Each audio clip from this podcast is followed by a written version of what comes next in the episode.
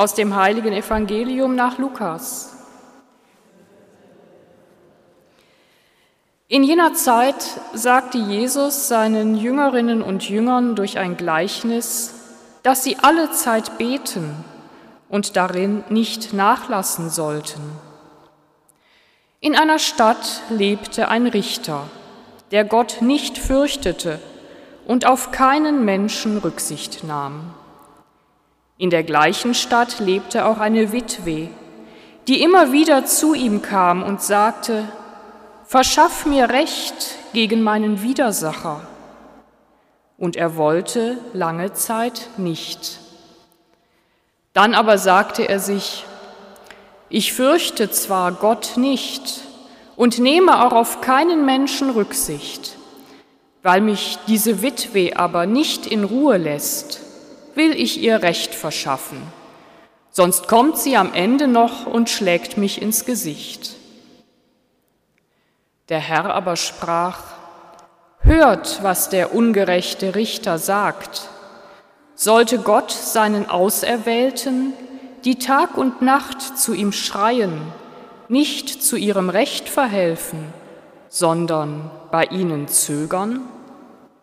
Ich sage euch, er wird ihnen unverzüglich ihr Recht verschaffen. Wird jedoch der Menschensohn, wenn er kommt, den Glauben auf der Erde finden? Evangelium unseres Herrn Jesus Christus.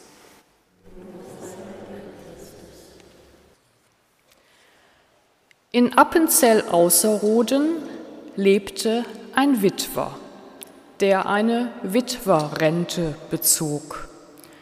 Und als seine jüngste Tochter 18 Jahre alt war, wurde die Zahlung eingestellt. Wäre der Witwer eine Witwe, hätte er weiterhin die Witwenrente erhalten.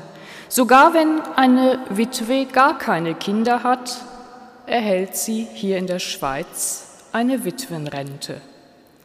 Gegen diese Ungerechtigkeit ging der Witwer vor Gericht. Am Kantonsgericht und auch am Bundesgericht wurde ihm lange Zeit kein Recht verschafft. Erst am Europäischen Gerichtshof für Menschenrechte wurde zu seinen Gunsten geurteilt wegen ungleicher Behandlung. Max Behler, so heißt der Witwer aus Außerroden, war hartnäckig, hat nicht aufgegeben, ist nicht müde geworden, für sein Recht und um Gerechtigkeit zu kämpfen. Dies, liebe Mitfeiernde, ist eine Geschichte, eine wahre Geschichte von heute, ähnlich wie die Geschichte, die Jesus im Evangelium erzählt. So geschehen am vergangenen Dienstag. Ein Mensch hat um sein Recht gekämpft, das ihm aufgrund seines Geschlechts vorenthalten wurde. Das ist Diskriminierung das darf nicht sein. Wir haben in Europa das Glück, dass wir bei ungerechter Rechtsprechung durch mehrere Instanzen gehen können, um unser Recht zu erhalten. Das ist besonders im Bereich der Menschenrechte so wichtig. Anderswo gibt es dieses Recht nicht. Dort gehen die Frauen wie im Iran auf die Straße, um ihr Recht laut und bestimmt einzufordern ihr Recht selber über sich und ihre Körper zu bestimmen.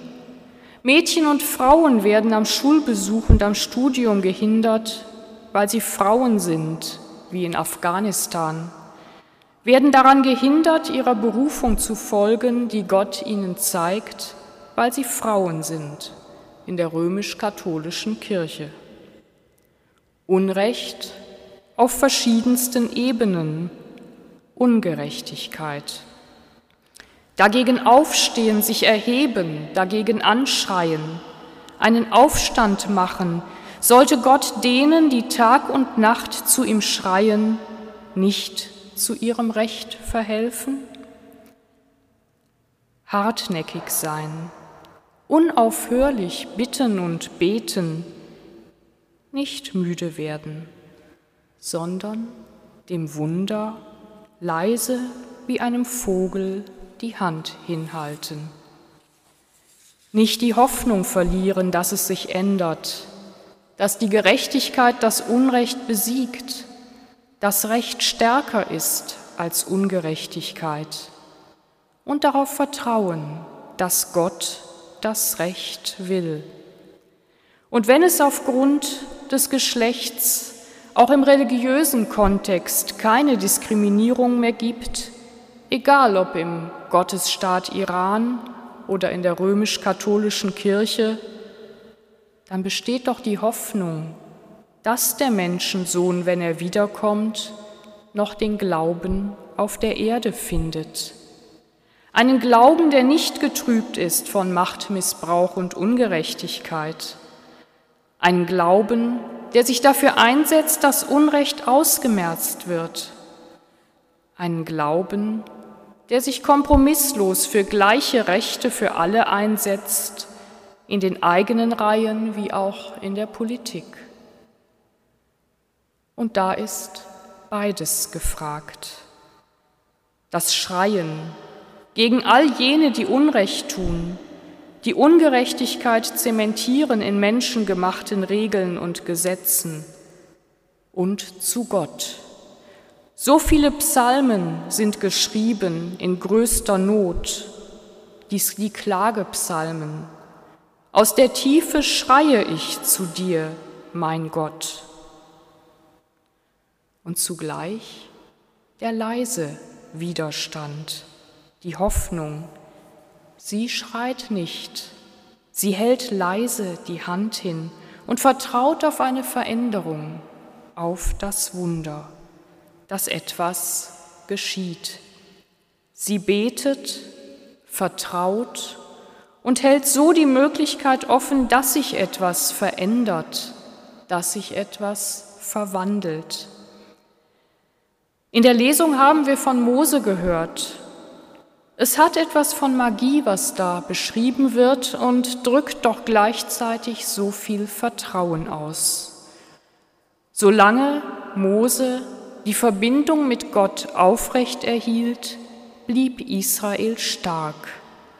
Solange er in Gemeinschaft mit seinem Bruder Aaron seine Aufmerksam auf den Kampf richtete, war sein Volk nicht verloren. Auch diese Verbindung mit Gott und untereinander macht stark, verwandelt etwas, auch uns. Solange wir mit Gott verbunden sind, können wir auf das Wunder der Veränderung, der Gerechtigkeit hoffen.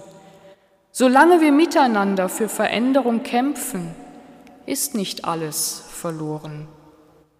Kampf und Kontemplation so heißt eines der zahlreichen Tagebücher von Frère Roger aus Thésée.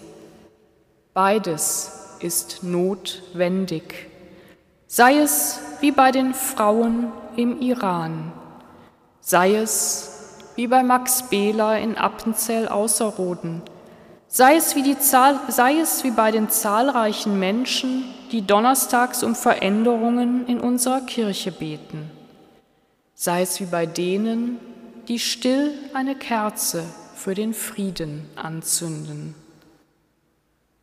Nicht müde werden, sondern leise dem Wunder wie einem Vogel die Hand hinhalten. Amen.